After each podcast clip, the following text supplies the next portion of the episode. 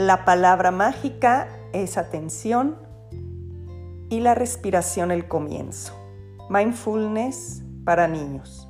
Hablando de mindfulness para niños o para cualquiera de nosotros, lo importante y la clave para empezar es controlar la respiración.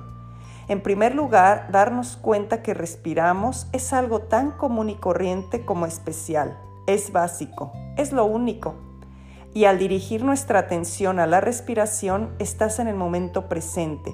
Estás tomando en cuenta tu realidad, la que está sucediendo ahora. Y de la hora es de lo que se trata la vida. Atendiendo nuestra respiración, sintiéndola, haciendo un movimiento, te vuelves más consciente de tu mundo interior.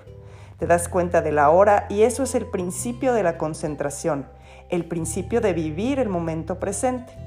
Los niños viven en el momento presente. Ellos viven, sienten, ríen, juegan. La realidad que viven es la única que tienen y la viven al 100.